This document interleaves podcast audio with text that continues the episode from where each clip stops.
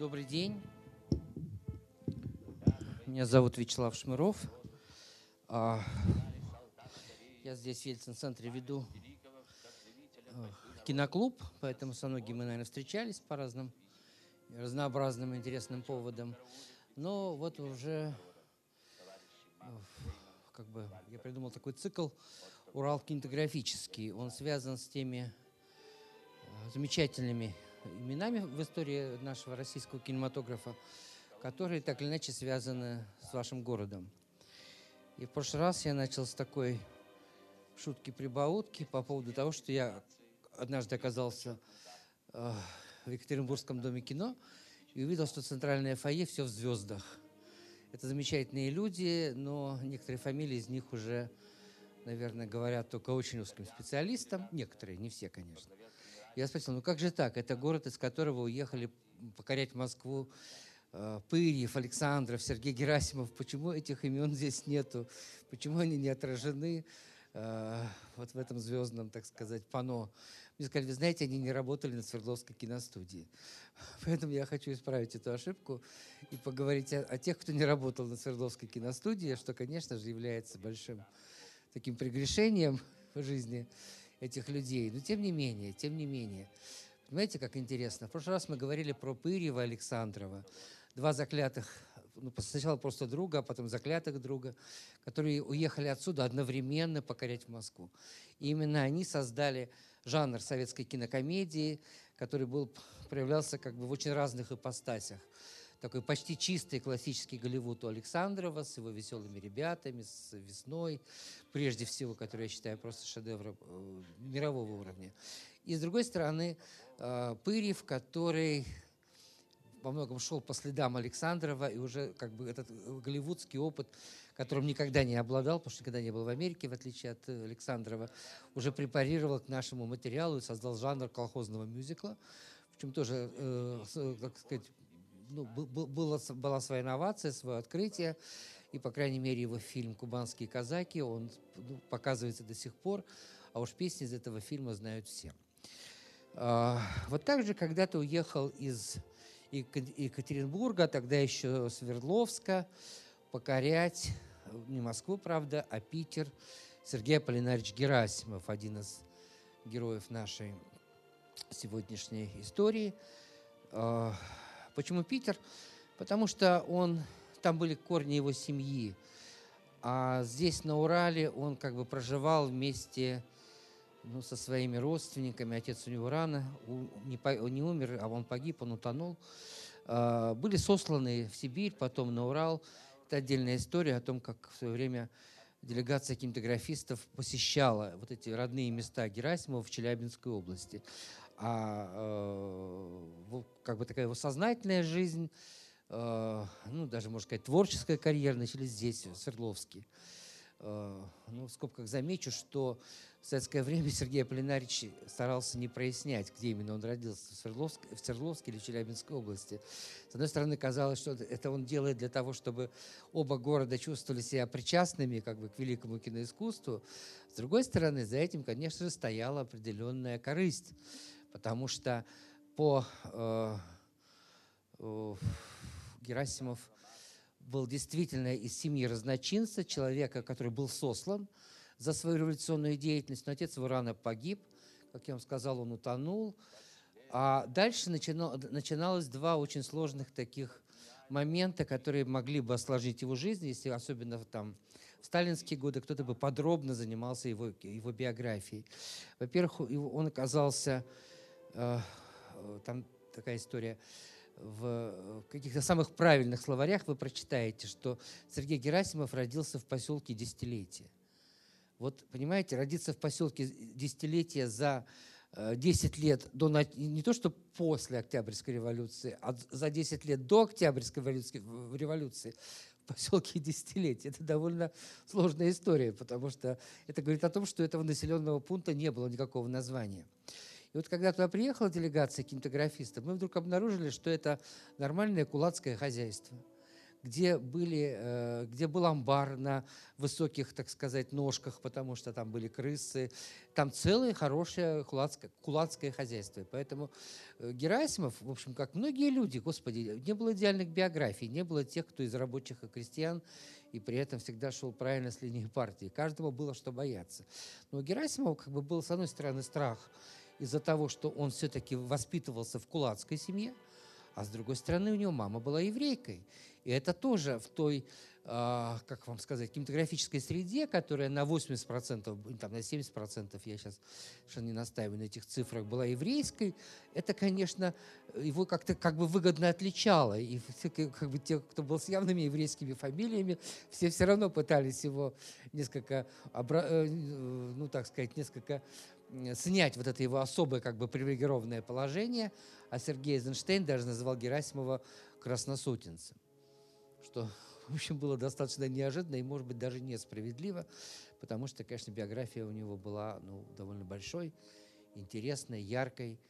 Э, вы, наверное, знаете, что, умирая, последние слова Сергея Полинарича Герасимова были, были «недолго музыка играла, недолго, недолго, недолго фраер танцевал» это все-таки большая какая-то жизненная мудрость, ирония, вот так сказать, о себе в конце жизни, когда ты уже герой социалистического труда, лауреат Ленинской премии, э, академик Академии педагогических наук, народный артист Советского Союза и так далее, и так далее.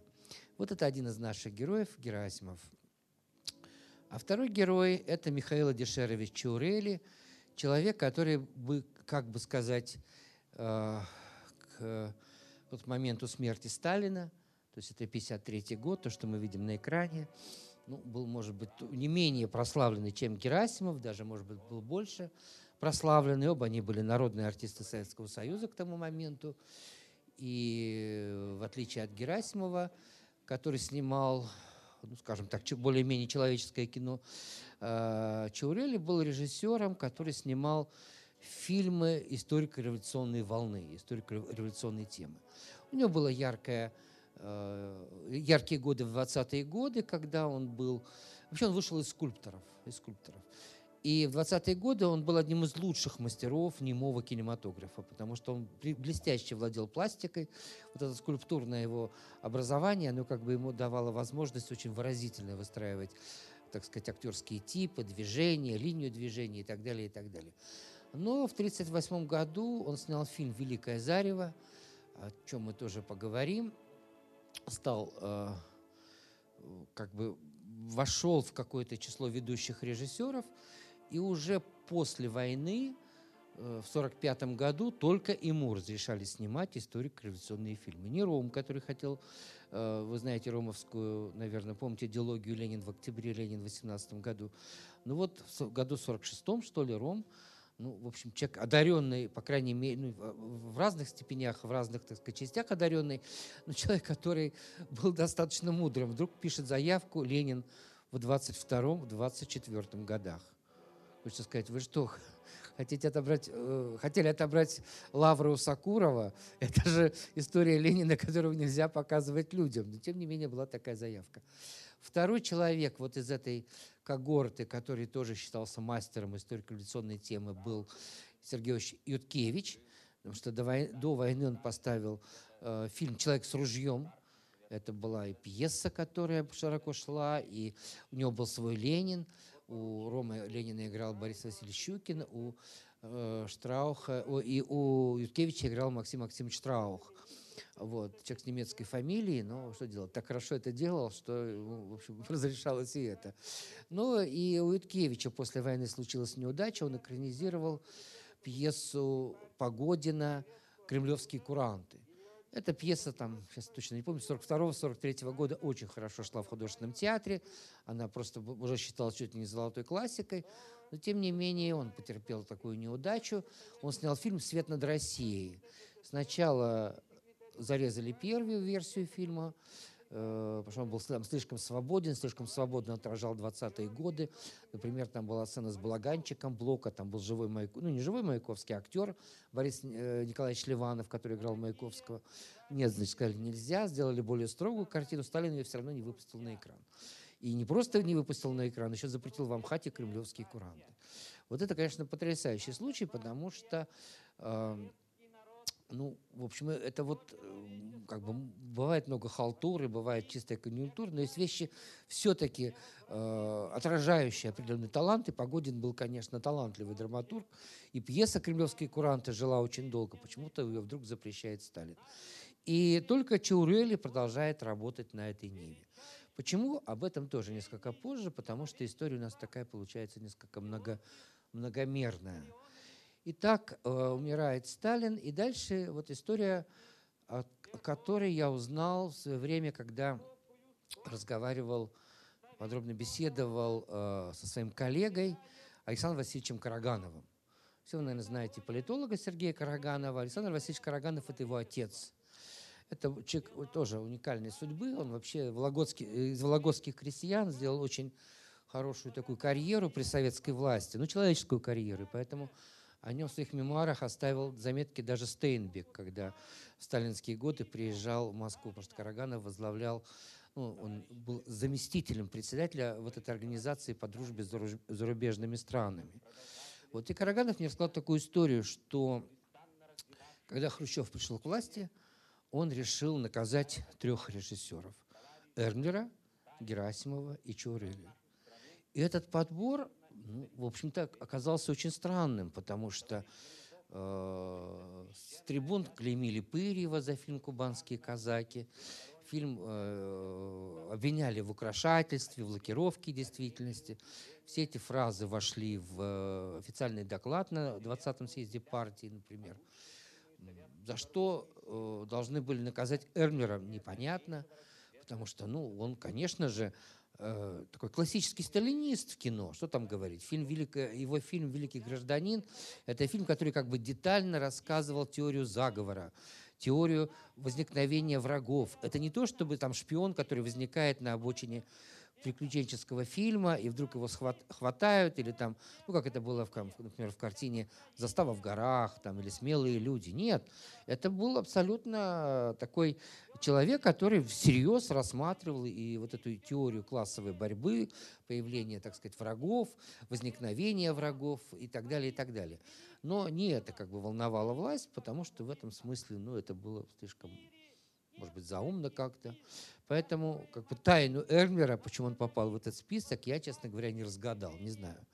Есть большое подозрение, что во многом главным консультантом э, Хрущева был Александр Петрович Давженко. Он, правда, через какое-то время умер, у него была очень довольно сложная жизнь, и умер он, ну, будем говорить, молодым художником. Но, тем не менее, в общем, в случае э, э, Щурели – по крайней мере, очень многое понятно. В дневниках Давженко отражена, например, такая ситуация. Начало 1953 года. Не то чтобы все знают об агонии, но что-то носится в воздухе, есть ощущение какой-то, э, каких-то перемен, как, как, какая-то тревога. И вдруг э, Давженко пишет, как вот в нашем, я говорю, нашим, я имею в виду кинематографиста в особняке в Большом Гнездяковском переулке, где сейчас разместилось Министерство культуры, э, на просмотре одного из зарубежных фильмов к нему вдруг бухается, не подсаживается, а именно бухается в кресло Чурели, который э, там явно с какого-то хорошего гуляния, и говорит Давженко, он тебя любит, он тебя простит. И Давженко понимает, что э, с ним э, Чурели говорит о Берии, Берии, потому что э, Давженко с времен э, Великой Отечественной войны, когда он написал трагический сценарий об этой войне, о положении Украины в этой войне, как бы впал в немилость. Он стал э, э такое было интересное это сталинское отношение. Он, конечно, прекрасно понимал, что Давженко есть воплощение Украины, ну, в кино, по крайней мере. И в то же время, значит, и этих, этим людям здорово доставалось, как и Эйзенштейну в то же время. Вот. Но тем не менее он был в немилости. И, и Чаурели ему говорит, напиши ему письмо, прямо сейчас напиши ему письмо. А, вот я вам не точно сказал, это как раз и было в начале марта 1953 года. Чаурели ему говорит, напиши письмо, прямо сейчас напиши, я отдам, он тебя простит. И Давженко этого не сделал, потому что как-то не очень понимал вот, ну, в, в тиши зала, когда темно, что-то писать письмо, А еще Чурели говорит, ну ты же знаешь, как надо снимать фильмы. Вот снимай любви, а по бокам э, молоточки и серпочки, серпочки и молоточки, и вот оно будет как бы то советское кино. Ну, короче говоря, когда Давженко вышел из зала, он узнал, что... Нет, опять я вам неправильно сказал. Это июнь был 53 -го года. Он узнал, что Берия арестован. И вот это была, конечно, чистая провокация со стороны Чаурели, который был близким другом Берия. И, конечно, он просто испугался того, что сейчас придется быть главным э, человеком, которому придется отвечать за вот, вот это влияние в кинематографе, по крайней мере. Ну, в общем-то, а можно было просто прослыть э, там, английским шпионом, каковым прослыл Иберия, чьи злодеяния были вовсе не, не в этой сфере, не в этой области. И вот такой, то, э, этот факт запечатлел Давженко, и поэтому, конечно, с Чаурель все понятно, что э, он был, э, естественно, э, как бы сказать, дело было не в том, какие фильмы он снимал, или что он как бы снимал культовое кино, что он мифологизировал роль Сталина в революции или там в истории Великой Отечественной войны. Дело было не в этом. Дело было в том, что Чаурели был ближайшим другом Лаврентия Павловича Берия. И вот это было как бы самое главное, что тут же попало э, э, как бы на стол в виде какого-то директивного дела. Но в частности, Чаурели занимался комитет партийного контроля, и было такое дело, связанное с, э, связанное с Чаурели. Значит, третья фигура в этом ряду Сергей Аполлинарович Герасимов. Здесь вообще непонятно. Потому что ну, фильмы Герасимова, конечно, после 1953 года тоже редактировались, тоже по ним проходились ножницы. Но, строго говоря, если мы видим историю молодогвардейцев, и они говорят о любви к родине на фоне портрета Сталина, возникает вопрос, э, это что, сталинизм или это историзм? Потому что по этому портрета, ну, то есть, может быть, э, опять же, война, может быть, он не висел впрямую, но все равно он совершенно соответствовал реалиям. В чем заключалось прегрешение Сергея Полинарича Герасимова? Вот здесь вот тоже как бы эта история запутывалась бы, если бы не стало известно еще одно, что в Комитете партийного контроля было второе Э, как бы партийное дело, если говорить о кинематографистах, это дело касалось Тамары Федоровны Макаровой, а вовсе не Сергея Полинарича Герасимова. Ну, в общем, это был всего лишь слух, это была всего лишь попытка, э, ну, то ли свести счеты кого- кого-то с кем-то, потому что официальных ссылок, собственно говоря, быть не могло. Но, тем не менее, а, факт остается фактом. Эрмера никто не тронул, да и жил он в Ленинграде, поэтому как бы, в общем, ну, куда его ссылать-то там? Опять же, может быть, и как бы, в общем, и, короче говоря, мы быстро забыли.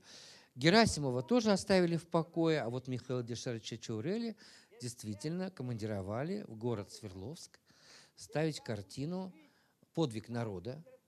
Не игровой фильм, нет, это был документальный фильм – в это время в Свердловске существовало две киностудии, не только Свердловская киностудия игровых фильмов, но и Свердловская киностудия документальных фильмов. И он, в общем, был отправлен сюда, а, и он снял эту картину. Вышла она в 1955 году, долго в прокате не... Это был полнометражный фильм о тружениках тыла, я, к сожалению, не видел. Это надо, ну, видимо, очень глубоко в, это, в эту историю влезать. Может быть, ее можно найти и посмотреть. Но очень долго эта картина не просуществовала в прокате, потому что прошел 20-й съезд партии, сместились акценты, и эту картину как бы, ну, э, перемонтировать или там сокращать, или делать другой авторский э, закадровый текст, ну, как бы уже не имело никакого смысла. Поэтому, в общем, э, ему было сложно после того, как Берия был приговорен к расстрелу, э, потому что надо было проходить жернова всех этих вот партийных чисток, э, все те люди, которые его поддерживали на Мосфильме, естественно, от него отвернулись.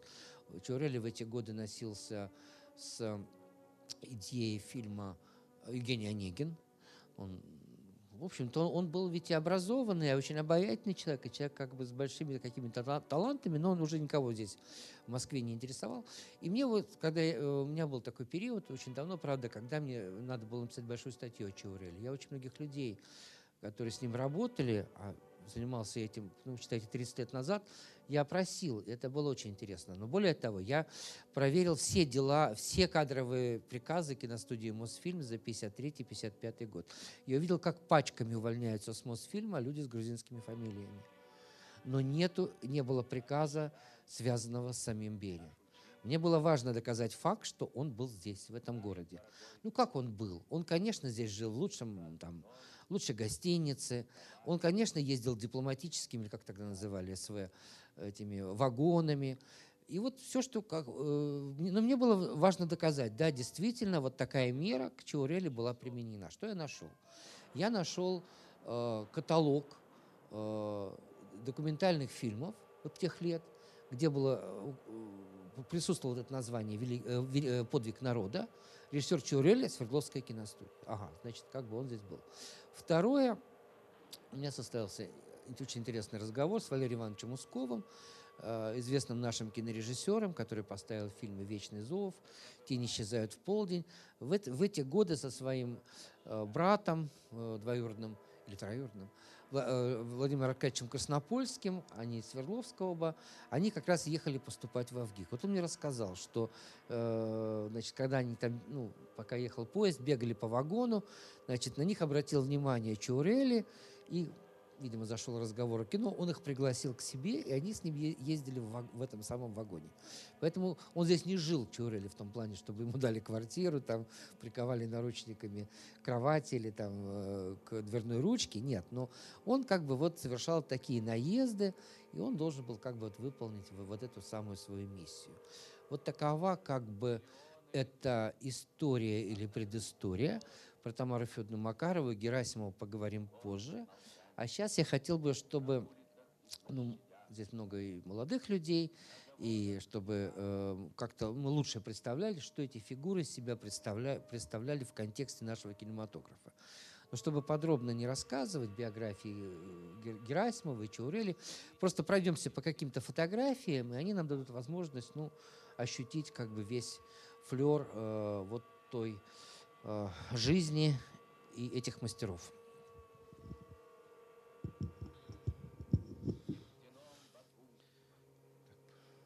Вот, кстати сказать, мы смотрим фильм «Великое, э, Великое прощание». Вот еще очень важно.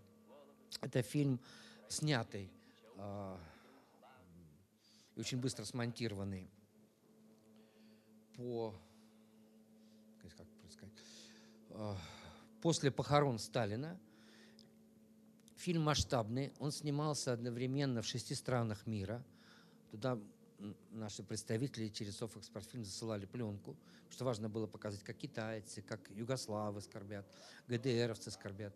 Вот. И здесь очень много городов Российской Федерации, в том числе есть и Свердловск. Но э, существует несколько версий этой картины, и вот это не самое полное, то, что показал канал «Культура». Поэтому, если вы вдруг заинтересуетесь этой идеей, э, по, э, посмотреть, э, поискать в интернете наиболее полную версию, может быть, вам повезет. А мне повезло самым неожиданным образом, потому что вот э, когда я не эту другую версию пересматривал, вдруг в конце, без всякой озвучки, оказался большой кусок э, проведения траурных мероприятий в Челябинске. Это как будто бы кто-то специально приклеил. И поэтому, в общем, понятно, как это делалось. А почему еще важен этот... Вот, кстати, Челябинск был. Видите, недаром я его упомянул. А это уже, наверное, другой город. Вот. А почему я это упомянул? Потому что э, не так много, на самом деле, было пересечений в творчестве Герасимова и Чауреля. Они, в общем-то, наверное, друг друга хорошо и не знали, хотя, конечно, общались в одной и той же среде. Но здесь они режиссеры этого фильма. Их было несколько режиссеров, в том числе и был режиссер Илья Копалин, документалист, который снял в годы войны картину «Разгром немецких войск под Москвой». Вы знаете, эта картина принесла первый «Оскар» нашему кинематографу. Вот. И, но, тем не менее, была и большая группа, э, так сказать, и режиссеров, игр, и игровиков. Вот. Ну что, сейчас перейдем тогда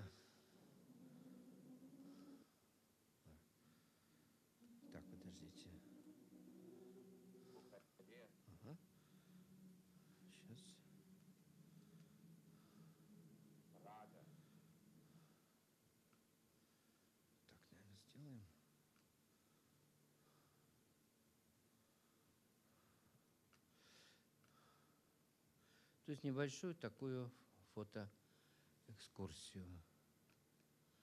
Очень разные фотографии. Итак, Сергей Аполлинарьевич Герасимов. А, человек, который учился в Институте экранных искусств у Козинцева в 20-е годы. Ну, что он учился? В эти годы существовала волна как бы такого революционного авангарда. Там 22-летние люди становились мастерами, профессорами, собирали свои, так сказать, мастерские, э, свои, э, проводили мастер-классы. Вот Герасимов был среди них. И тогда началась его педагогическая деятельность. Первой мастерской были Георгий Жонов, например, чуть позже там Валентина Телегина, Петр Мартынович Олейников, мы именно Герасимову обязаны появлением этой вот звезды.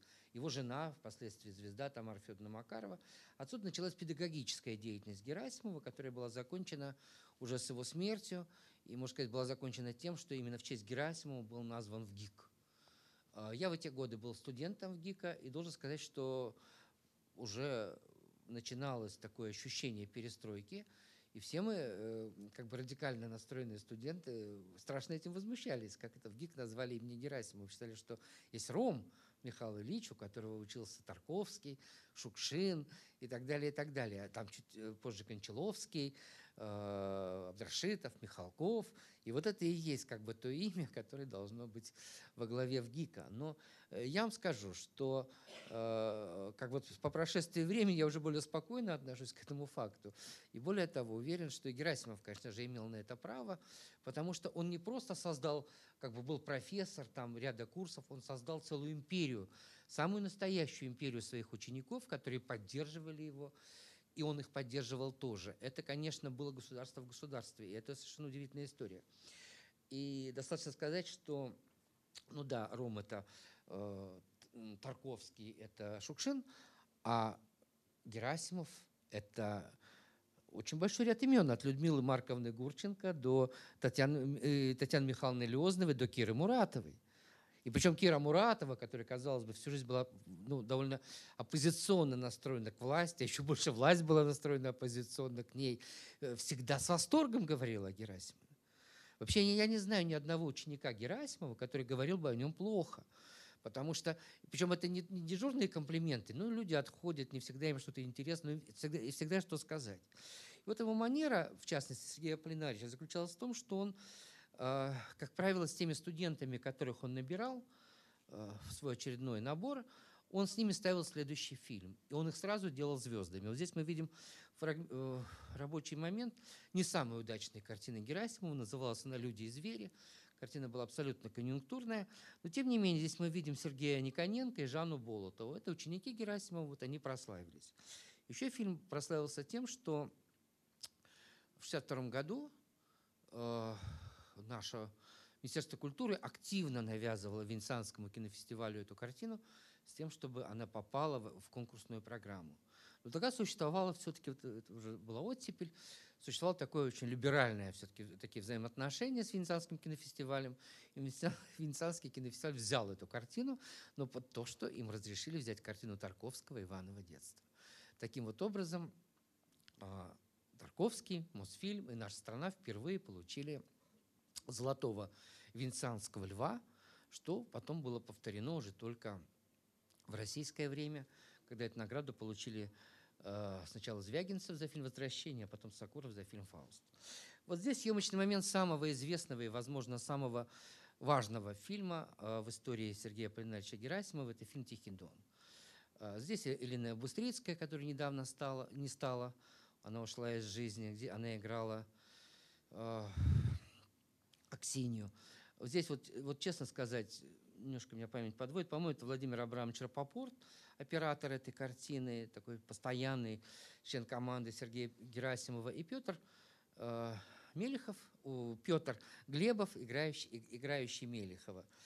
Э, ну, в общем-то, мы уже с вами пережили несколько экранизаций «Тихого дона», и любая другая экранизация всегда проигрывала фильму Сергея Полинарича Герасимова, поэтому, наверное, с этим вы согласитесь. И не в последнюю очередь, потому что Герасимов очень хорошо знал э, быт казаков. Он, он знал эту жизнь, он, он как бы чувствовал, из чего эта жизнь соткана. И откуда в нем это, это тоже, так сказать, оставим этот вопрос на чуть попозже.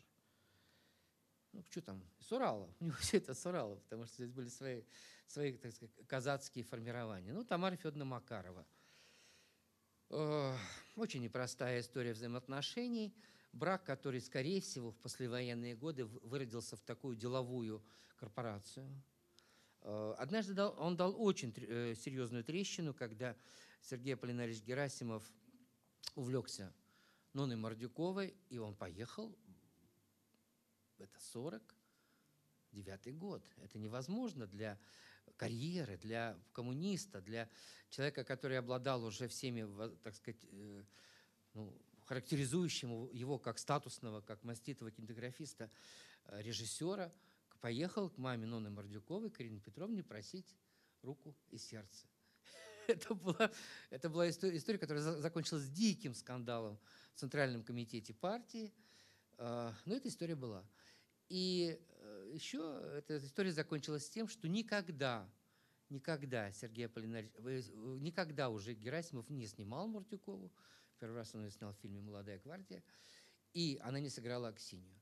Может быть, она уже по возрасту, к 57 году, э, все-таки ей не было, ну, она уже была, сколько ей уже к тому времени было, ну, за 30, да. Она, ну, для нее это то, что сыграла Быстрицкая, а не она эту роль, это было для нее, конечно, невероятное испытание, невероятная боль.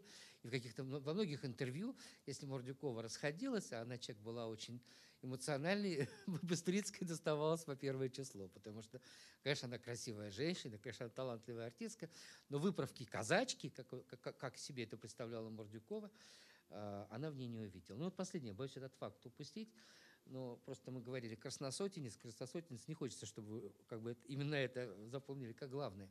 Так вот, а, когда Сергей Аполлинарич Герасимов умер, а, он все-таки был очень влиятельной фигурой на студии Горького, он был руководителем Первого творческого объединения, вскрыли его сейф. Ну, потому что человек, человек ушел, вскрыли его сейф. Там лежало два предмета в его сейфе.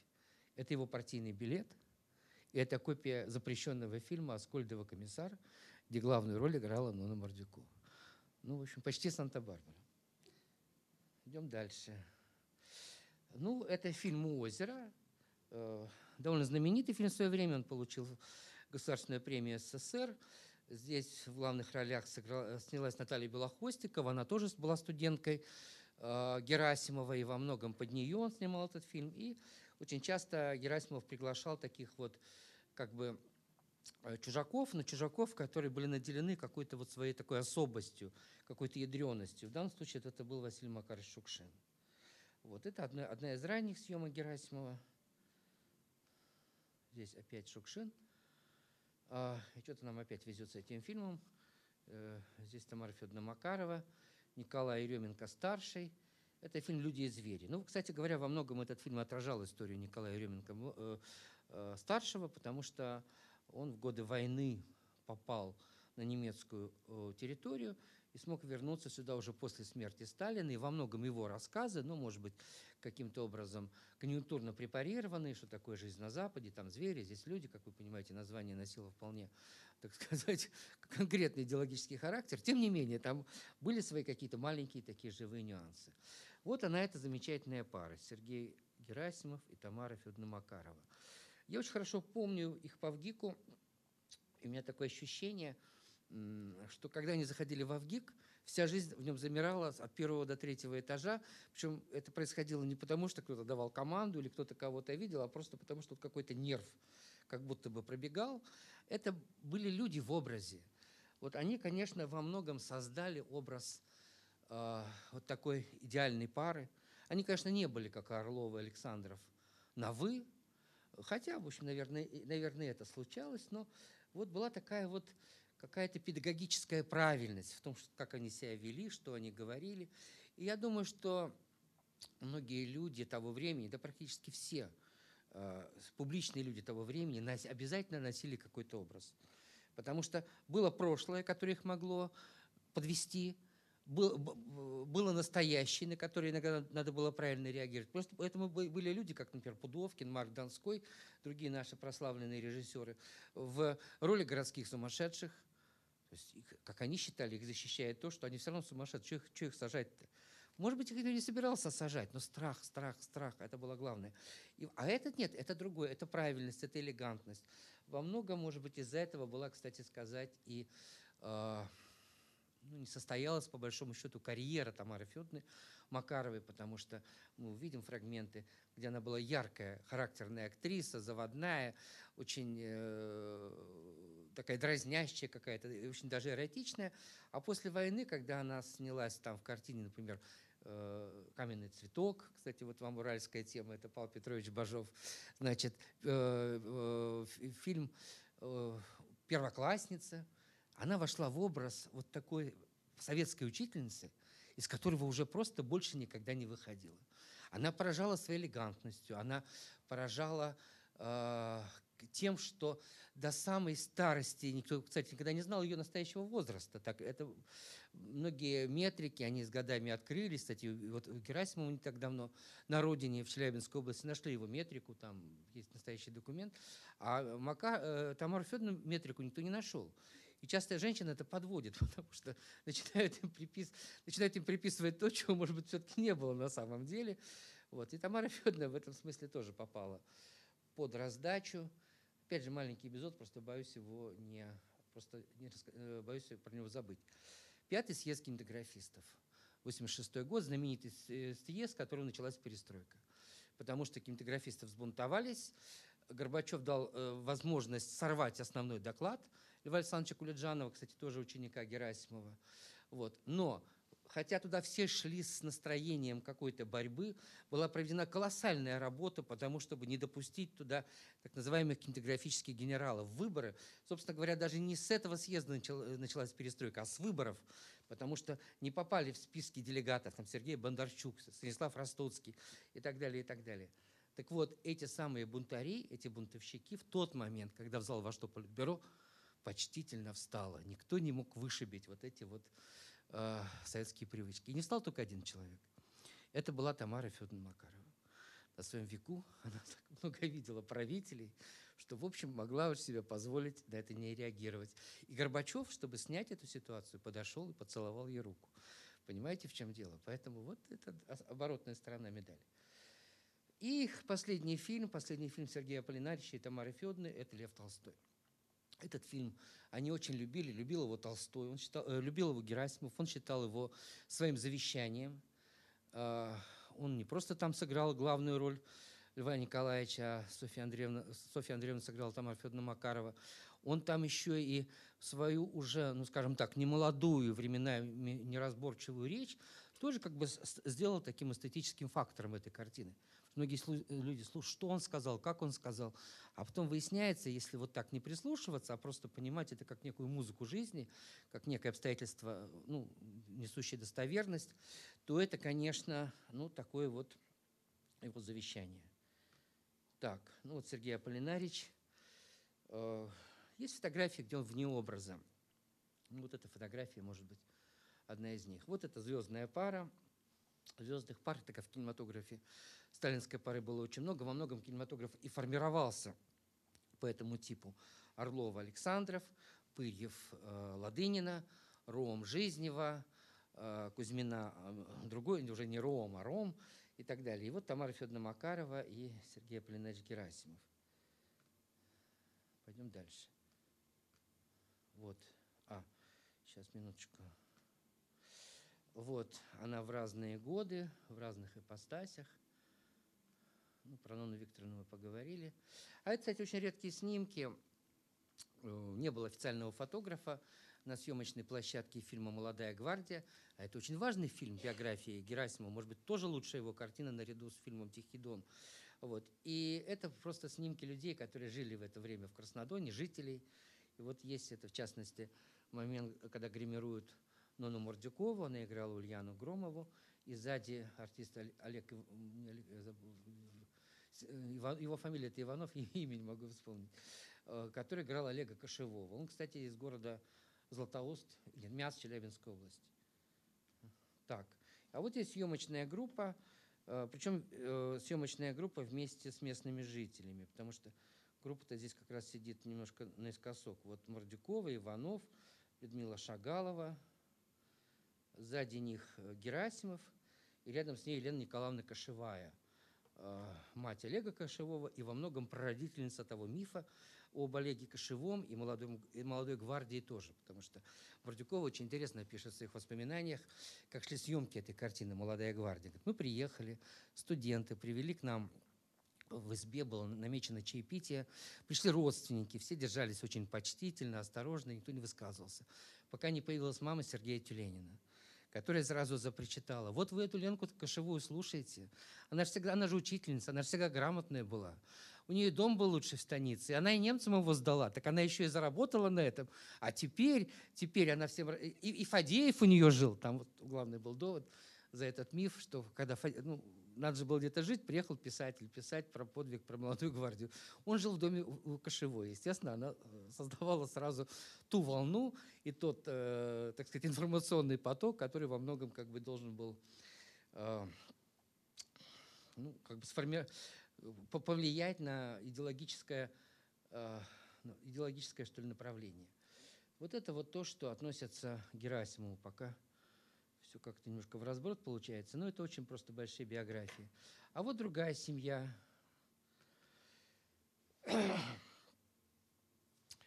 Это Михаил Дешерович Чурели, Верико Евлеановна Анжепаридзе, великая грузинская актриса, его жена, и Софья Михайловна Чурели, актриса, которую мы еще недавно знали как современную, нашу современницу, замечательную, кстати, женщину, актрису.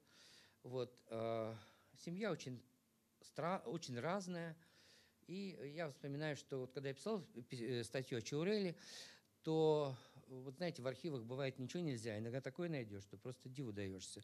И вот тогда я это письмо даже не мог использовать, потому что еще была жива, и Софи... плюс все была, по-моему, жива, может быть, и Верико Ивляна тоже была жива, и уж, естественно, Софья Михайловна. Просто в архиве Раневской сохранилось письмо, которое прислала Велико Анжипаридзе о том, как они трудно живут, какая разобщенность существует в семье, как они не слышат друг друга, не понимают друг друга. Ну, может быть, это было такое старческое настроение. И вот здесь мы видим их на фотографии в совершенно другом виде. Вот он, э, Михаил Чурели, человек, который снял сначала «Великое зарево», после войны он снял фильм «Клятва», потом фильм «Падение Берлина», который явился официальным подарком к 70-летию Иосифа Виссарионовича Сталина. Э, очевидцы вспоминают, что когда на Мосфильме произошел показ этой картины первой, естественно, раздались бурные продолжительные аплодисменты. Было понятно, что это вот то кино, которое ждут, которое оценят. Страха, что это, не дай бог, что-то другое не было. И Чурели, и тут же кто-то сказал, что этот фильм надо выдвигать на сталинскую премию.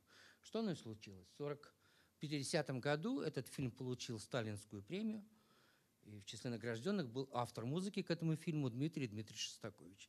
То, что до, за год до этого он был в постановлении об опере Вано Мурадели э, «Великая дружба», ну, в общем, как мы, как мы видим, большого значения. То есть, конечно, это был тяжелый период жизни Шостаковича, но видите, пряник и кнут, они все время здесь были где-то рядом.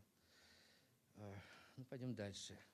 Это кадры из фильма Георгия Николаевича Данелия «Светлой памяти», Царство Небесное этому замечательному режиссеру, который снял фильм, 50 лет назад он снял фильм «Не горюй». И вот в этой картине он как бы собрал очень разных грузинских актеров, а в частности, вот маленький эпизод играет Верико Анжипаридзе, которая была его теткой. Его теткой, потому что мама э, Георгия Николаевича Данелия – Мэри Анджипаридзе была вторым режиссером на всех картинах, ну, по крайней мере, вот этого Сталин, Мосфильмовского цикла э, Михаила Дешеровича Чаурели, и даже вместе с ним получила сталинскую премию, хотя была второй режиссер, но тем не менее, значит, получила сталинскую премию за фильм «Падение Берлина». Вот это такая семья. Э, вот она, красавица. Э, ну, вы знаете, есть, есть вещи, которые иногда хочется назвать мифом, потому что я не люблю вот критично повторять какие-то вещи, подтверждения которым не, не нахожу. Но в частности, есть такая история, что три артистки из постсоветского пространства попали в список 12 лучших актрис всех времен и народов. Это. Э, по, по версии британской энциклопедии. Ну вот, по крайней мере, почему в этом списке оказалась Мордюкова и Фаина Раневская, я объяснить смогу. Могу, потому что фильмы, э, в случае с Раневской, фильм «Мечта», имел большой прокат, и более того, роль Раневской очень высоко оценил Рузвельт. Эта картина была послана Сталиным Рузвельту как намек на то, что надо открывать второй фронт. Именно почему эта картина? Наши войска перешли границы Польши. И в этом фильме был тот же, так сказать, самый сюжет, правда, по другому поводу, по поводу пакта Молотова-Риббентропа. Но это, как говорится, в этой эмоциональной атмосфере как бы не имело значения. Ну, с Мордюковой тоже все было понятно, потому что фильм «Комиссар», самый запретный, самый запрещенный фильм э, вот этого уже ну, застойного времени, позднего, позднего, позднего оттепели, застойного времени, он тоже, конечно, имел э, широчайший э, прокат в мире и, в частности, демонстрировался в Конгрессе США. Поэтому э, как бы, с этими актрисами все понятно. Оценили фильм, оценили актрис. А вот в случае с э, Верикон Джапаридзе я просто не знаю, потому что все-таки в большей степени карьера была либо в 20-е годы, когда она была идеальной звездой немого кино, потому что она работала в этом жестком рисунке, э, почти графическом, почти э, как бы балетном рисунке.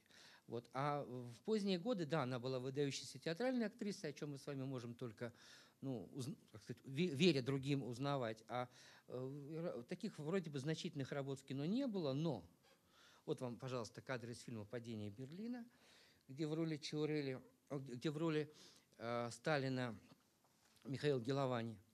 Это именно с подачи Чаурели Геловани стал главным исполнителем роли, э, роли Сталина. Э, до этого Э, какого-то постоянного претендента не было. Были люди с такими сомнительными фамилиями, как Гольштаб, Гольштаб, например, и так далее. Гольштаб, не Вот. А тут, значит, возник Геловани. Геловани, который сыграл Сталина в 15 или в 16 картинах, вот, и который, в общем, конечно, пережил огромную личную драму, потому что, когда умер... Его не, ему не разрешали играть другие роли. Ну, и опять же, понимаете, надо понимать, что такое общество, скованное страхом. Это ведь не то, что Сталин сказал, а это то, что э, люди решили, что на всякий случай лучше сделать так. Вот когда у меня здесь была лекция «Вожди на экране», я, может быть, кто-то это слышал от меня, кто-то нет. Но я учился в Авгике Евгения Даниловича Суркова. Э, в сталинские годы он был одним из самых молодых членов главрепертком. Это была организация, которая утверждала пьесы для ну, в общем, для того, чтобы их потом ставили разные театры страны. Это была довольно висельная должность, потому что можно было проиграть все, что хочешь. И вот однажды произошло то, к чему комиссия была не готова, а это была одна из таких вот ну, злых шуток времени. Сталина в пьесе э, на революционную тему в Малом театре играл э, выдающийся артист Алексей Денисович Дикий, который играл Сталина без акцента. И вот когда комиссия услышала, что Сталин играет, Сталина играют на чистейшем русском языке, потому что Дикий был ну, мастером как бы сцены, выдающийся артист, то, в общем, все оцепенели, потому что это совершенно не соответствовало канону, по которому Сталин должен был быть именно такой немножко грузинистый мужчина, обая... обаятельный, жесткий, но обаятельный и так далее, и так далее. И, э, ну, может быть, Сурков приписал себе эту честь, не знаю, я вот сейчас по прошествии времени думаю, это требовало колоссального мужества. Но, тем не менее, такие люди наверняка находились. Он рассказывает, что когда спектакль закончился, весь зал сидел в полном оцепенении. Ну, это не весь зал, это был прогон, да, это не то, что там пришли зрители. И дальше он говорит, я встал и стал аплодировать. Я понимал, что сейчас решится моя жизнь. Потому что если вдруг артисты сошли с ума, то в этот сумасшедший дом попадет и он. Но в то же время он, конечно, здраво рассудил, что не может быть такого происшествия, что все сошли с ума. Вот. И потом действительно выяснилось, что э, Сталин э, в эти годы стал себя мыслить русским царем. Он начисто хотел убрать все то, что было связано с его грузинским происхождением. Не в последнюю очередь вот эти новые обстоятельства были еще, э, как бы сказать, утяжелялись тем, что в последние два или там, по-моему, или три года жизни начала, у него началась волна резкого отторжения Берии, всех грузин. Что это связано с новым имиджем или там с конкретными какими-то э, внутрипартийными склоками, ну, как бы даже не буду отвечать на этот вопрос, не знаю. Но факт остается фактом, что Сталин стал э, после победы Великой Отечественной войне, когда он себя почувствовал э, властителем дум, как, ну, как бы действительно весь мир тогда, э, ну, во-первых, и так мало что знали про репрессии, про лагеря, а если это было, то, как правило, не верили.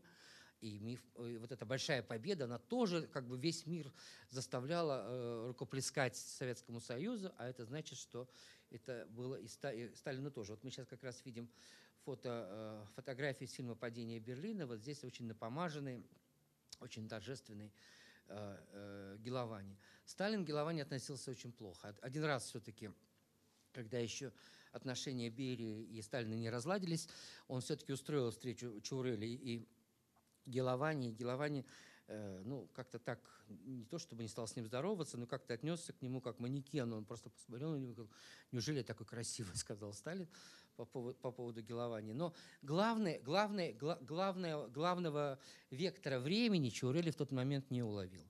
А именно то, что вот Дикий – это правильный Сталин. Он в кино стал сниматься там. «Сталинградская битва» был такой фильм, еще несколько картин.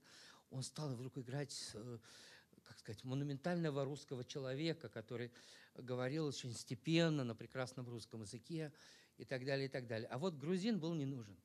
В эти годы, после такого феерического успеха фильма «Падение Берлина», Чурели снимает картину незабываемый 1919 год. И эта пьеса была Вишневского, как бы проверенная, в театрах она широко шла. И вдруг в течение года Чурели не получает никакого ответа. Фильм в течение года, не да, не, это уже год был агонии Сталина. Уже никто не мог твердо сказать, что он по, по какому поводу считает, что он по какому поводу сказал. Все, на всякий случай все дела как бы откладывали в сторону, в сторону, в сторону. И вот этот фильм его Чаурелли переделывал, и он не мог уловить только две тенденции, которые, которые были как бы уже против него.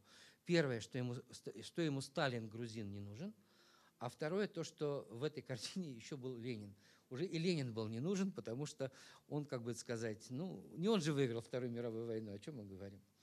Вот это был такой странный э, Чурели, а вот перед нами опять э, великой э, Анжа Паридзе, э, жена его, великая актриса, и это кадры из фильма «Покаяние» вот та, та самая знаменитая сцена, что было очень важно для этой картины, снятой Тенгизом Абуладзе, когда э, именно, именно воплощение грузинской нации, это, именно эта актриса, должна была в самый тот вот решающий какой-то принципиальный момент спросить, какая дорога, э, эта дорога ведет к храму. И сказали, нет, а зачем эта дорога, если она не ведет к храму? Да? Вот это сыграла она. И, э, опять же, тот же Караганов мне рассказал довольно забавную историю про то, как он уже смерть, после смерти Чурели э, в начале 70-х годов приехал в Грузию, и они пошли на кладбище. А кладбище – такое почетное место, пантеон грузинский, высоко на горе. Э, по-моему, там вот, где э, похоронен Грибоедов. Я там был, но там все надписи на грузинском языке, я не мог понять, кто есть кто. Вот. Но, по-моему, все-таки это кладбище. Это очень крутой подъем, значит, и они туда поднимались, и, и Верико Держана уже, уже была вот такая пожилая женщина, ну не такая, но уже пожилая женщина, она висела на руке у Карагана, и говорит, Александр Васильевич, вы не понимаете, какой же сволочью был Сталин. Говорит, а что такое, спросил значит, Караганов. Он посмотрел падение Берлина он три дня не звонил Мишуко, три дня не звонил Мишуко. Вот он мне такую довел до меня довольно странную историю. Вот. Это кадры из фильма «Клятва». Чурель, этот фильм был снят после войны, и этот фильм должен был объяснить людям, почему началась война. Почему страна оказалась не готовой к этой стране, э, к этой войне. И вот здесь э, как бы приходила такая русская мать, Играла ее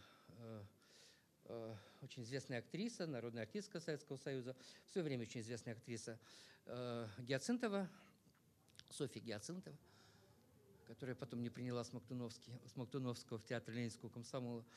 И э, она как бы вот воплощала вот эту простую русскую женщину, которая должна была вот так подойти к Сталину и спросить. И вот он ей как бы объяснял, что на самом деле мы были готовы, но мы прятали, мы скрывали. В общем, ну, такого внятного ответа не было, но формально этот вопрос как бы был занят, э, как бы был задан. Вот опять же, когда я готовил статью про Чаурели, вдруг никакой не закрытый архив в фонде Гиацинтовой я нашел ее черновик объяснения в МГБ, что Чаурели связано, э, связывало с Берией. Вот существовал такой, скажем, документ. Ну, это вот как раз фильм самый первый из сталинского цикла «Великое зарево». Это был 1938 год. Здесь еще Чаурели конкурировал с Ромом, который поставил фильм «Ленин в октябре», и с Сергеем Миткевичем, который поставил фильм «Человек с ружьем». А это их квартира. Давайте сначала дом посмотрим. Вот по легенде они познакомились с молодыми людьми, Верикон Джапаридзе, э, Михаил Чаурели, и э, их встреча состоялась на горе. Опять же, это красивая грузинская легенда. В действительности я не могу подтвердить, но вроде на горе дом стоит. И он сказал, что в этом месте, где они познакомились, где произошло их первое свидание, он построит дом. И вот он этот дом построил. И сейчас вернемся к тому, как он выглядит. Э, он не музей, то есть нет статуса музея. Здесь живет сын э, Софико Чурели. Но в 90-е годы, когда в Грузии было особенно тяжело, потому что, в общем-то, конечно, они привыкли жить по советским стандартам, и по, по советским стандартам они жили лучше, чем другие. Грузия в те годы была для каждого советского человека такой, как бы, э, какой-то сказкой, Мекой, там, Швейцарией. И все люди старшего поколения до сих пор рвутся в Грузию, потому что помнят это гостеприимство, этот вечный праздник. А молодежь этого совершенно не понимает, потому что открылись границы, и есть тебе и настоящая Швейцария, и настоящая там, Европа, и настоящая Азия, все, что ты хочешь. Вот, ну, а, тем не менее, в эти, в, эти, в эти годы, когда надо было выживать, вот в этом зале, то, что обтянуто тканью, это балкон – а, Софико Чаурели устраивала спектакли. Вот она как бы собирала зальчик там на 20 человек, сколько вмещалось в эту комнату, поднималась по этой лесенке, и вот они с ее тогдашним мужем, Кате Махарадзе, давали этот спектакль. Вот. Сейчас я посмотрю на часы. Потому что... Ну, я тогда не то, что буду завершать, конечно, я буду завершать, я вас не пугаю, вот, но я хотел как бы все-таки перейти к каким-то кинофрагментом. Сейчас одну минуточку, я перестроюсь.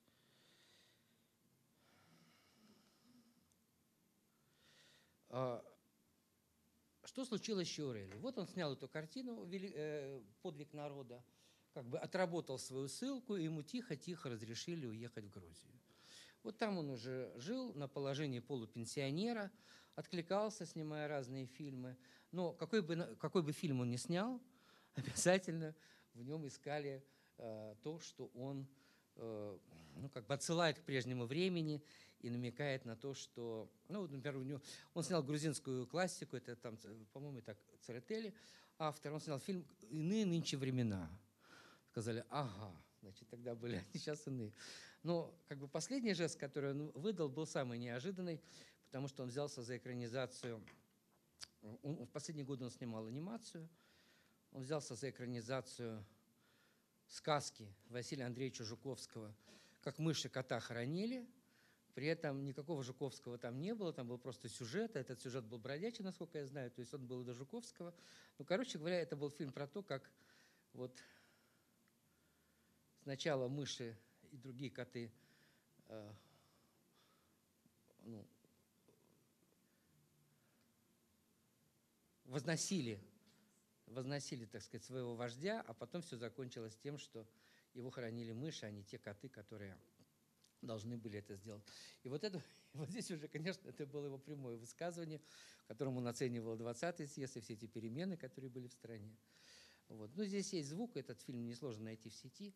Это вот как бы э, Михаила Дешаровича Урели.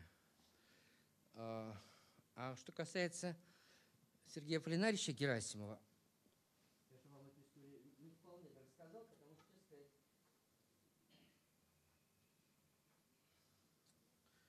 Когда, ну представьте себе, годы перестройки, да, все партийные инстанции, все несколько растеряны. Мог прийти любой человек с улицы и веско о чем-то сказать, и эти люди, чиновники, они не могли тебе веско сказать нет. Более того, тогда сняли, все препоны. Тогда не было никаких охран, можно было зайти практически в любое ведомство. И э, вот так мне повезло. Я э, раскопал телефон рядовых сотрудниц Комитета партийного контроля, и они мне в такой какой-то абсолютно, я бы сказал, такой молодежной болтовне, они мне сказали номер дела. Я тоже пришел в журнал «Искусство кино», который мне поручил написать статью про Чурели. И сказал, я номер дела знаю, давайте напишем официальный запрос в комитет. Потому что если ты не знаешь чего-то, они не могут соврать. А тут соврать очень сложно. Я составили это письмо, значит, и э, через какое-то время меня вызвал главный редактор журнала, а главный редактор был очень непростой человек. Он и сейчас жив-здоров, это известный театральный и кинокритик Константин Александрович Щербаков. Вот если вы помните в Москве станцию метро Щербаковская, это его папа. Понимаете? И поэтому этот человек из комитета партийного контроля прекрасно знал, кто подписал письмо. Он ему позвонил. Он стал, в общем, он стал объяснять, что никакого дела нету, что лежит папочка, там один листочек. Ну, Щербаков, к его чести, сказал, вот есть Шмыров, он раскопал, давайте разговаривайте с ним.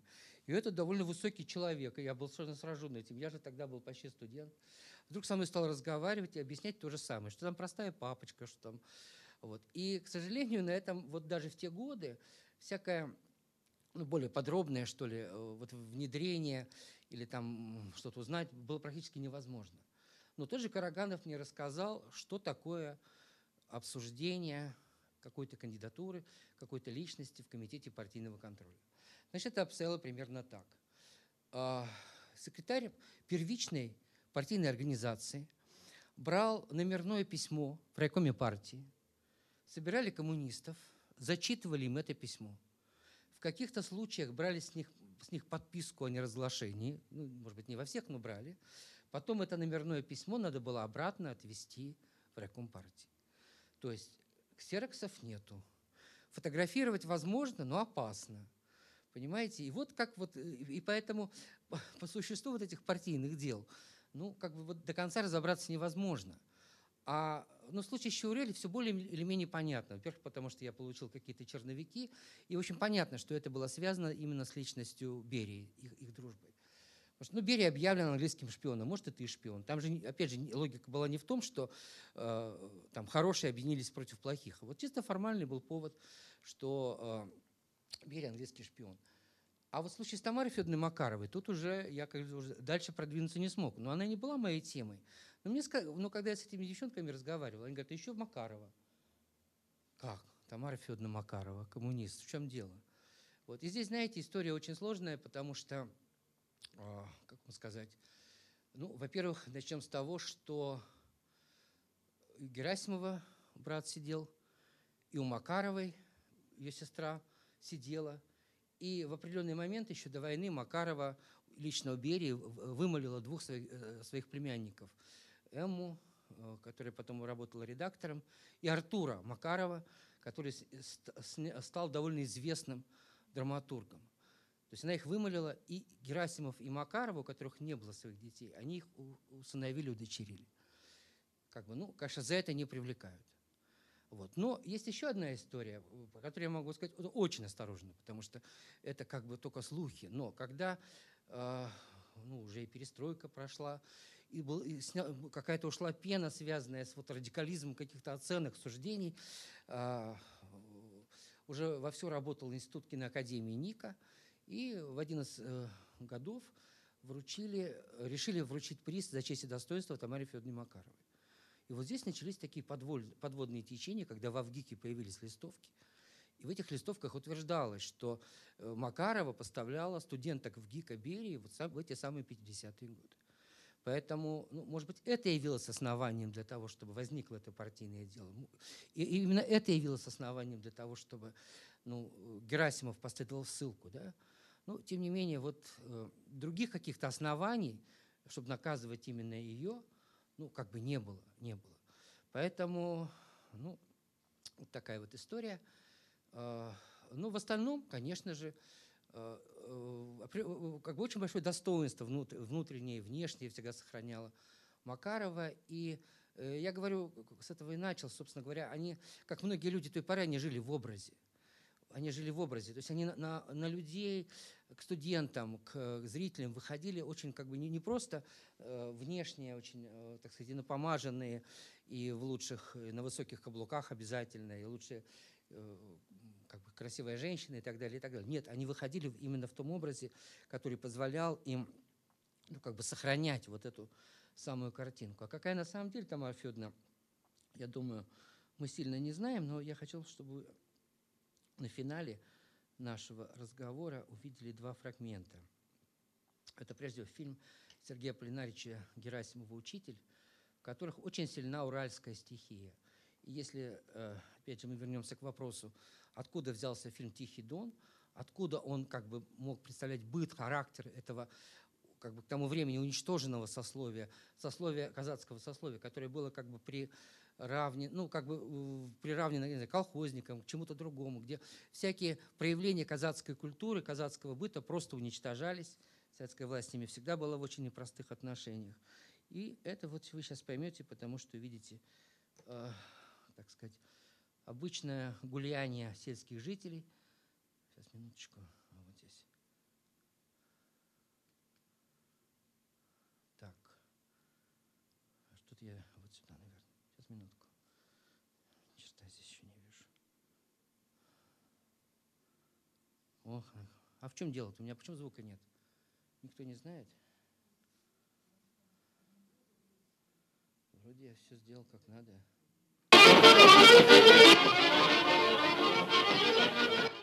Такая здесь кадриль.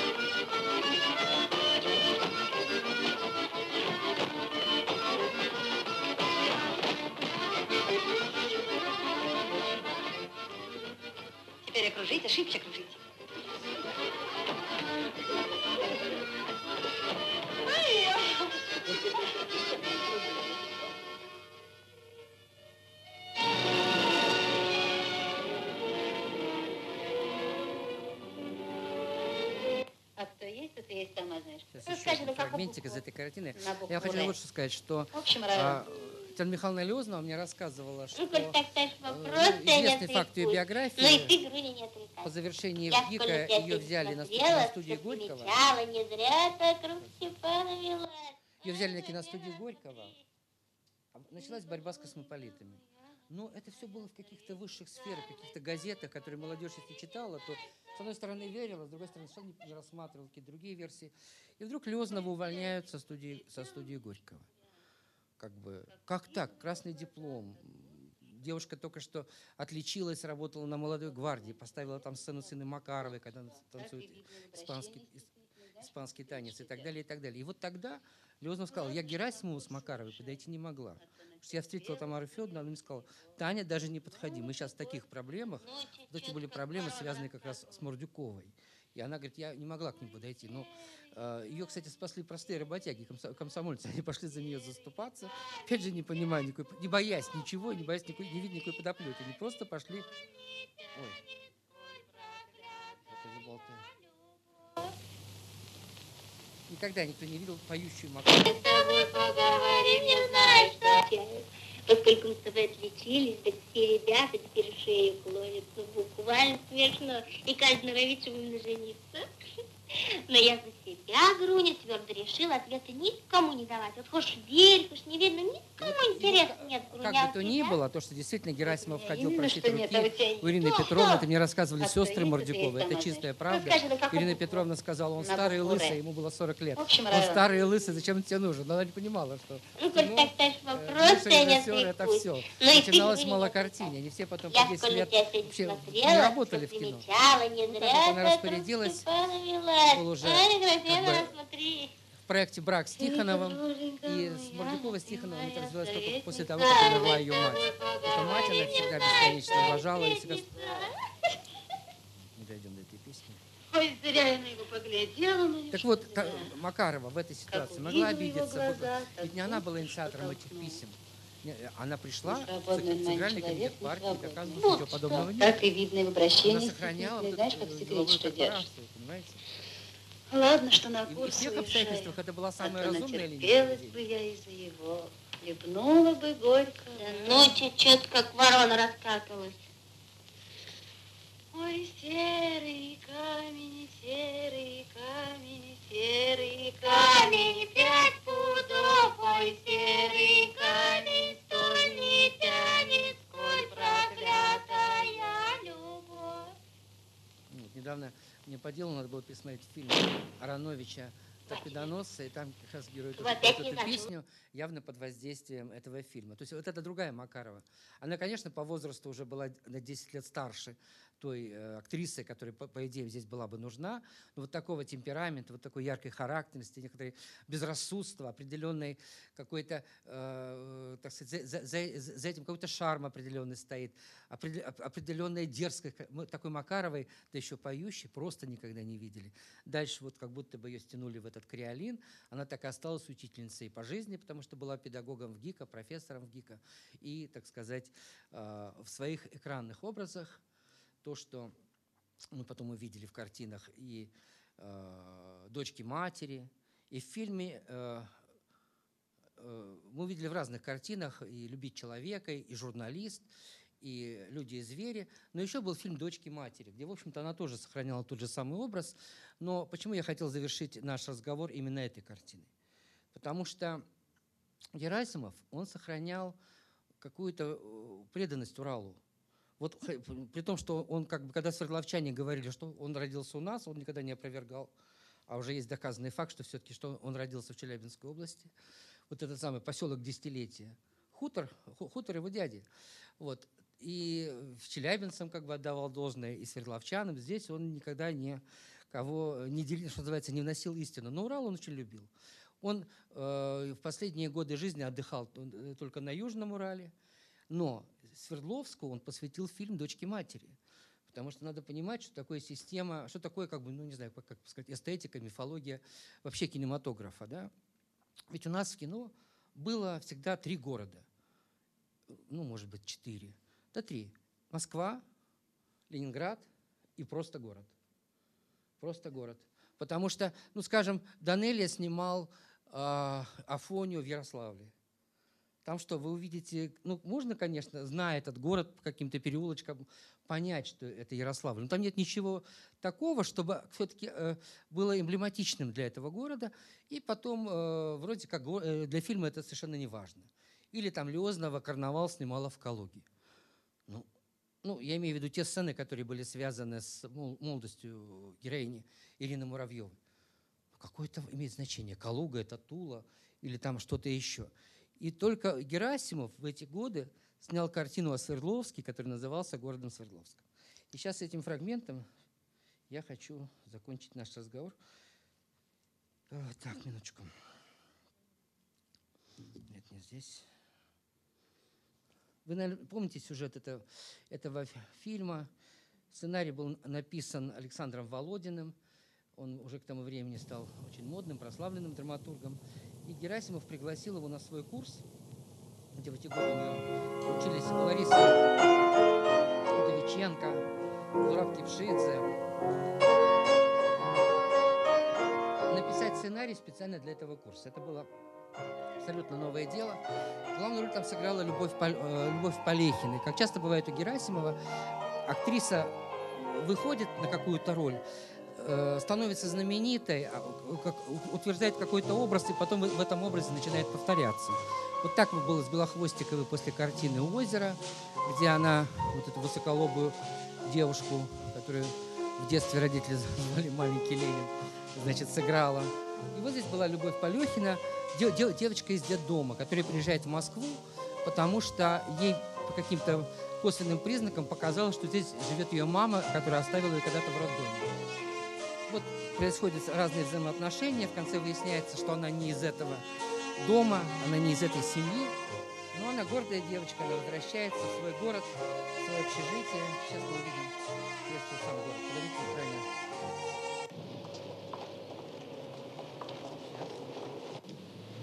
Вот давайте вот с этого момента ее провожает.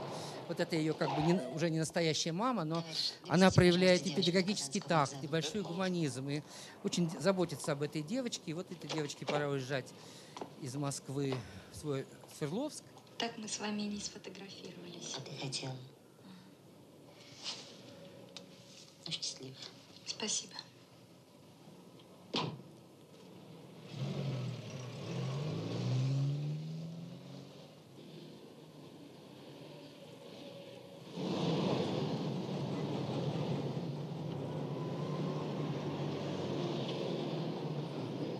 Андрей, это, по- это 1974 год, да, по-моему? 74.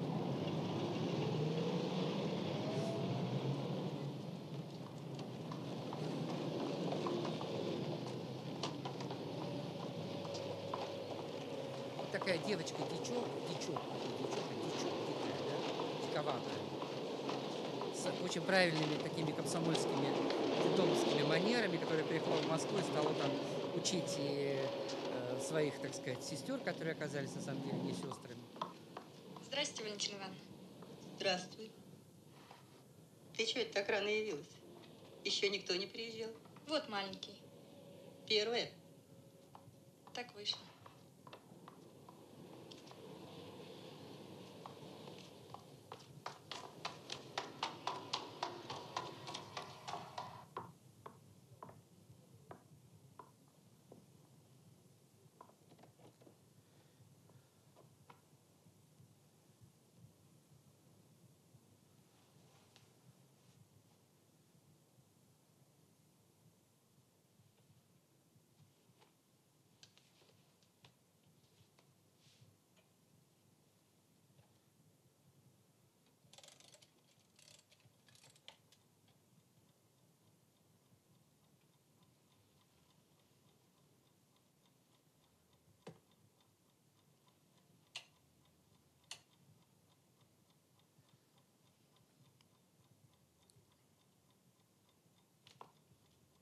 Сейчас будет еще один проход по городу.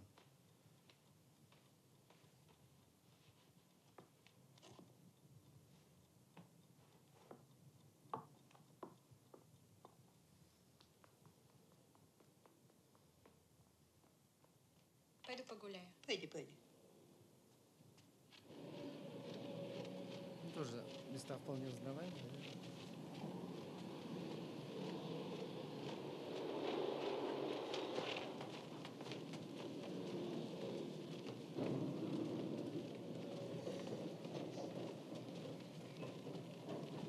да. Здравствуй. Ты откуда взялась? Ты же уехала. Уехала и приехала. А что ты говорили, ты мать искать отправилась, нашла? Нашла. А че ж так быстро вернулась? А чё ж, погостила и хватит. Чего же она тебя направила, что ли? К чему это? Ну, сейчас состоится беседа. Мы же опаздываем. Ну ладно, потом расскажем. Мы побежали. Пока. А ты сама-то куда? Просто гуляю.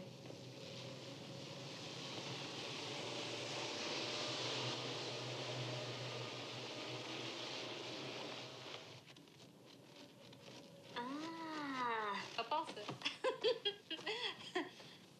Тебя как зовут? Володя? нет, Коля? нет, А как? Сережа. Вот Да, она ты пошла в свой роддом, потому что... Ой, роддом, детский дом, потому что ничего... Ну, не знаю, но вот- вот это узнаваемое место, я вот его не знаю. А? Да. Плотина, да, вот. Вот так что он отдавал должное этим местам, этим людям. От от этих мест избирался депутатом, например.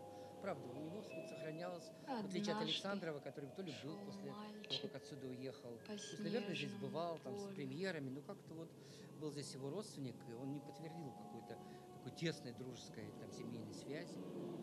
Вот. А я сейчас, чтобы мы совсем красиво закончили, хотел однажды показать По Герасимова, который в этом фильме снимался, и который в некотором смысле очень похож на того Сергея Хорошо, Полинарича, которого любят и знают его ученики, Конечно, люди которым хорошо. они очень гордятся. Тут очень много разных Но историй одно и может то же быть. надо когда-то побыть. Понимаете, так сказать, А то все суета, сейчас. толкучка. Ну, например, то, что А здесь тихо, Артур спокойно. Макаров, да, это Отдохнуть человек, можно. который входил в круг Высоцкого. Подумать. Где мои 17 лет на Большом Каретном? Это он, Артур Макаров.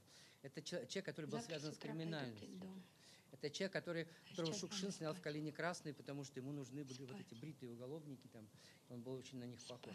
Это человек, которого в конце концов убили на квартире Жанны Прохоренко, которая жила с ним гражданским браком, потому что э, Артур не разрушал свой брак, а Жанна не- э, Андреевна не разрушала свой брак. Вот я сюда привозил фильм «Нелюбовь», где главную роль как раз играла внучка Жанны Прохоренко. И меня, честно говоря, она очень поразила тем, что вот в семье помнят про Жанну, как, какая-то такая ну, трепетность, теплота существует. Вот. А ну, это все было с э, Артуром Макаровым, потому что он уже в те годы, за- почему это произошло с ним, почему произошло в этой Догоняй, семье. догоняй. Ну, это уже то, что я говорю, это общеизвестные факты, они не то, что я вам открываю на что-то глаза. Но есть другая Что же вещь, Там целую неделю пробыла. скажу вам про это. Ну да, от субботы а, до что субботы. День гуляй по 90-е городу, годы, а все когда вечера дома. Макарова Сяду осталась одна, а, Видимо, у Артура остались какие-то долги. И А ей я стали звонить разные никого. люди, угрожать. Где. И нередко она подходила к телефону и разговар- разговаривала так, как бы разговаривала и Ну-ка, домработница. ну-ка. Это, Очень ну, это, вот мне, по привлекательная крайней мере, это подтверждала Инна Темная Макарова. шатенка с которая, серыми ну, как бы глазами. вот, э, Очень любила семью, она ученица Ну то как же она объясняет? Вот так вот эти люди как бы проходили, Как да, объясняет? выживали. Все просто и сложно. Тогда, А вы все будете свидетелями. Вот сейчас появится Герасимов, хотя знаменитых людей он зачастую будет действительно налетом, но он будет все, скромность. само Например, обаяние, Чехов. гостеприимство, еще и Кого, э, кого? Что, прекрасный филитонец, кулинар. что ли, да? Вадим, открой дверь. Здесь, конечно, тоже интересная ситуация. Тамара Федоровна, мужа Тамара Федоровна играет Никита спешу. Туновский. Я Актер, который был, на- ну, по крайней мере, на поколение младше. Я уже Но улыбаюсь. эти люди не привыкли стареть, поэтому, конечно, здесь все должно восприниматься за чистую манеру. И вот появляется друг семьи из другого города. А, Да, это я лично. Он здесь в парике, он, лысый Герасимов, как вы видите. Ну что ж, для начала скажите, Вадечка, пожалуйста, который час? а? Сколько вам угодно. Ну, хоть пиджак-то оставь. Анечка, Гаечка. Ну, тут зримые черты роста, это несомненно. Ольга. Ольга. Это Ольга, вот, э, Ольга. вот это курс древляне. 74-75 Приятно, году. Олечка, познакомиться с вами. Резо. Так точно. Зураб Кипшидзе, э, грузинский, выдающийся грузинский артист. Илья урвао, урвао, К сожалению, с нами сейчас не очень урвао, хочет Илья урвао, урвао. Илья ураре.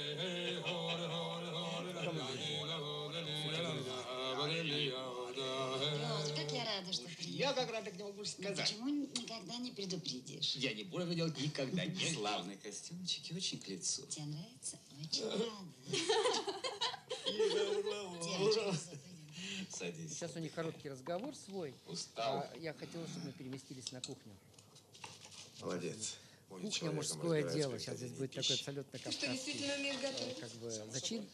Мясо, железо, огонь. Самое мужское дело. Петруша, а костерчик вот здесь будет? Вот здесь? Костерчик только у тебя в кабинете, но позже. Хорошо, я подожду. Я удаляюсь. Вот опять же, к уральской краске Герасимова а, его коронное блюдо были пельмени. Так называемые э, пельмени по-герасимовски. И в лучшие времена Московского международного фестиваля «Вот теперь» он у себя дома принимал Джульетту Мазину и Федерико Феллини и угощал их пельменями собственного производства. И вот однажды э, как бы так получилось, Оля, что я ну, я должен был в Челябинске провести 90-летие Сергея Полинарича Герасимова.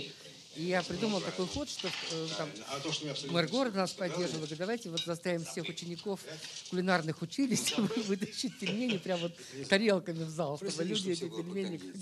Значит, зелень Вот мелко так вот красиво сделать. надо, Ну, там, Президиуму выдать водочку для Перец приличия, не остальным вот пельмени.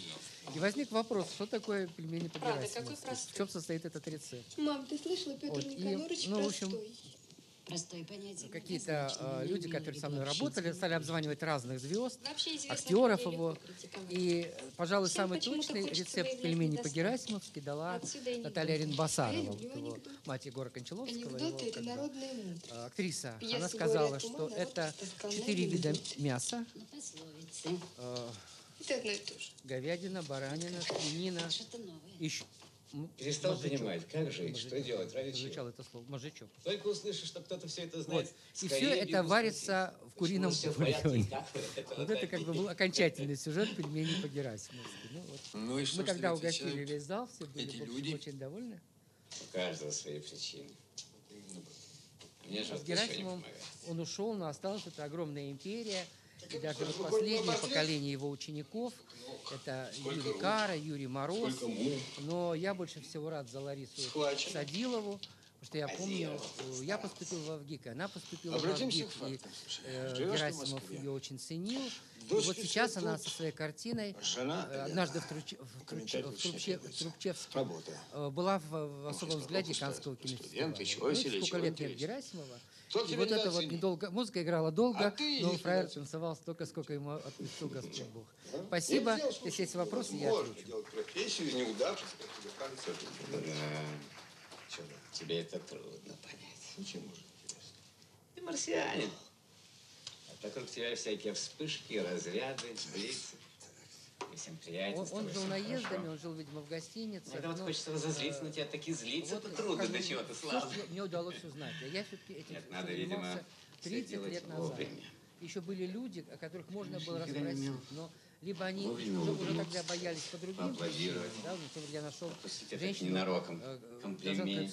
Пришел Чаурилов со своей там Б. время необходимость хотя бы отпала бы, и все забылось. А, сейчас я выключу. Зато тебя уже все Пришел, э, уже когда вот улыбаются. этот эпизод э, в, министер... э, в Госкино, когда э, пытался спровоцировать э, Довженко на эту записку Берия, чтобы потом сказать, что вот я не, не я один, вот он тоже дружил с Берия, вот, то там по каким-то инициалам можно было понять, с кем был э, в этот момент Чурель. Была редактор Мосфильма, она потом стала профессором ГИКа, и не буду называть. Я к ней так осторожно подошел. Она сказала, что ничего, это она ничего не знает, ничего этого она никого не знает. Вообще она дружила с другими людьми и так далее, и так далее. Ну, в общем, здесь как бы напирать было нехорошо. А вообще вот по Чауреле, понимаете, э, сколько, вот, вот я так понял, вот эту методику интересную, что артисты помнят мало. То есть таких артистов, которые обладают хорошей памятью и при этом являются еще и рассказчиками, их почти их, их, их просто единицы. Все очень быстро забывается. А вот люди, которые были во втором составе, вот иногда это просто кладезь информации. Вот такую историю, может быть, я вам рассказывал, может нет. Значит, э, я познакомился с гримером э, вот этих сталинских фильмов, э, с Я- его фамилия Яковлев, а, и познакомился с ним, когда ему было 98 лет. Он вообще умер за 100 лет ему было. И этот человек был феноменален, э, Яковлев, Яковлев, сейчас помню, как его.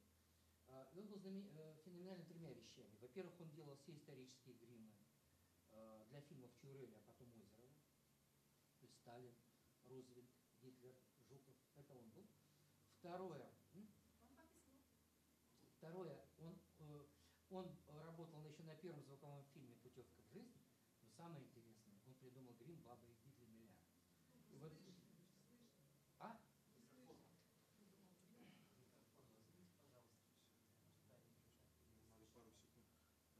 Раз, раз. В общем, Владимир Георгиевич Яковлев, вот как его звали. То, есть- то есть, короче говоря, я э, там сорвал все сроки сдачи материала в журнал. Но я сказал, вот я, я всех обойду. Вот, вот там эпизодник, кто-то, повторяю, некоторые артисты забывали уже все, кто у кого снимался. У них память, кстати, иначе устроена. Она, у них память соверш- совершенно не исторична, в этом смысле не исторична. Она просто вот помнит, здесь, знаете, здесь было с поклоном, а здесь я громко разговаривал, вот так. А самую интересную информацию несли вот эти другие люди. В частности, Владимир Георгиевич Яковлев, который умер, забыл, э, столетие, я его помню, потому что я его поздравлял со столетием. Вот он был знаменит тем, что он, э, как я сказал, вы, наверное, не услышали, он придумал грим Бабы Яги для Миляра. И он придумал какие-то технологии грима. Здесь я уж рассказывать не буду, потому что сам до конца в этом не разобрался. И вдруг я у него листаю альбомы. У него были свои профессиональные альбомы. Вот он показывал кадры из фильмов, ну, портреты, так сказать, для того, чтобы как-то, не знаю, для, для себя он держал эти альбомы. И вдруг я вижу кадры из фильма, сидит политбюро, под сценой, э, какой-то сцены, где танцует э, этот, ну, не знаю, хор Пятницкого. Ну, то, что вот именно в годы борьбы с космополитами особенно как бы приветствовалось в искусстве. Вот. И вижу одно лицо, там справа, замазано краской. Или там, чер- ну, как бы, или чернилами. Ну, вот те, кто постарше, помнят, что это такое, да? Это, это значит, люди и в семейном кругу, и в семье это делали, потому что то, что школьников заставляли э, в ну, учебников, учебники в 1937 году не могли же пересдавать каждые там три дня. Поэтому там закрашивали. Здесь. А здесь было удивительное дело обнаружить этот альбом, который является ну, как бы его личным инструментом, что ли. И я его спросил, а кого вы закрасили-то? Он говорит, это Чаурели в роли Берия. Я не знал, что Берия у нас был в игровом кино. Понимаете? И я, значит, спросил его, а, э, а почему вы его закрасили? Он говорит, э, ну, естественно, потому что он оказался врагом народа. Я говорю, ну, судя по всему, это был фильм «Клятва», вот фильм 46 года, как раз где объяс... ну, как бы праздновалась победа, Сталин там э, объяснял, почему эта война началась, и все-таки все было правильно и так далее. И, и я говорю, а- я говорю, а почему? Почему вы закрасили его лицо? Он говорит, потому что на, Миш- на- на Михаила Дешерча обиделся Берия. Говорит, а почему он обиделся? Ну, этого играет народный артист СССР Грибов, этого играет народный артист СССР Ма- Масальский, весь МХАТ, весь иконостас МХАТа там играет Политбюро. А слушай, что скажет товарищ Сталин, что меня играет мой друг, мой, мой друг Мишуко, а как, в каком я буду положении? Я очень обиделся на него. Ну, то есть это вопрос был политический, конечно, да, потому что эти люди при власти всегда следили, кто, кто и как. Потом, кстати, у Озерова эта история повторилась с маршалом Коневым, который обиделся на то, что его играл безвестный артист, и, Шукши- и Шукшина заставили уже в продолжение освобождения играть этого самого маршала Конева. Ну вот, и эта история не вся. А, И дальше он мне рассказывает. То есть фильм «Клятва» уже сдавали, его пришлось просто вырезать. Нет, там Берия. Зато он был говорит, в следующем фильме. Каком? Я говорю, «Падение Берлина». Я говорю, слушайте, да я его вдоль и поперек изучил этот фильм «Падение Берлина». Какой там Берия? Кто там его играл? Его играл Николай Дмитриевич Мордвинов. Тоже, ну, в общем, я определяю так, что это последний русский трагик, ну, по крайней мере, московской сцены. Вот, это человек, который лучшие роли это Арбенин, это Богдан Хмельницкий в фильме. Богдан Хмельницкий, именно увидев его в этой роли, Мордюкова написал ему письмо и решила по- поехать в Авгик. Это был мощнейший артист, ну такой как бы одной, но очень мощной краской. Это арти- артист-трагик. Ну, в общем, выбрали его. Ну, мне надо было проверить эту информацию. Я поднял монтажные листы фильма «Падение Берлина». А там не было росписи, там было написано э, это самое в ролях э, члены политбюро. И вот они так шли как бы вот группой, группой опять же Грибов, Масальский, и, и есть эта фамилия Мордвинов. Ну, играл ли его Берия? В это время, значит, я консультировал один фильм и попросил, уговорил режиссера, я говорю, сделай за счет бюджета картины, знаешь, если будет открытие, ты его это сделаешь. Мы заказали негатив фильма «Падение Берлина», именно этой сцены, где возникала эта группа членов Политбюро. Вырезали и в негативе тоже. Поэтому никакого Берии... э, э, То есть это может быть мы когда-нибудь откроем, если сейчас бывают такие открытия в шанхайском э, архиве, в пражском архиве, там, где просто не могли вырезать, понимаете? Потому что, ну, как вот с Лассом случилось. Он же один из героев фильма этот, «Разгром немецких войск под Москвой». Ведь Сталин пр- попридержал прокат картины, пока не снимут Власова. А через, пол, через полгода Власов оказался в плену. Из всех наших копий вырезали, а фильм имел широчайший прокат в мире, вырезать было уже ничего нельзя. Но это другая история. Извините, а то здесь будет... э, Да? Все. Спасибо вам. Спасибо за терпение. Дорогие друзья, спасибо вам. Вячеслав, спасибо за бесконечные интересные истории. За Мы бесконеч- за ждем- бесконечный рассказ. Мы ждем продолжения этого цикла.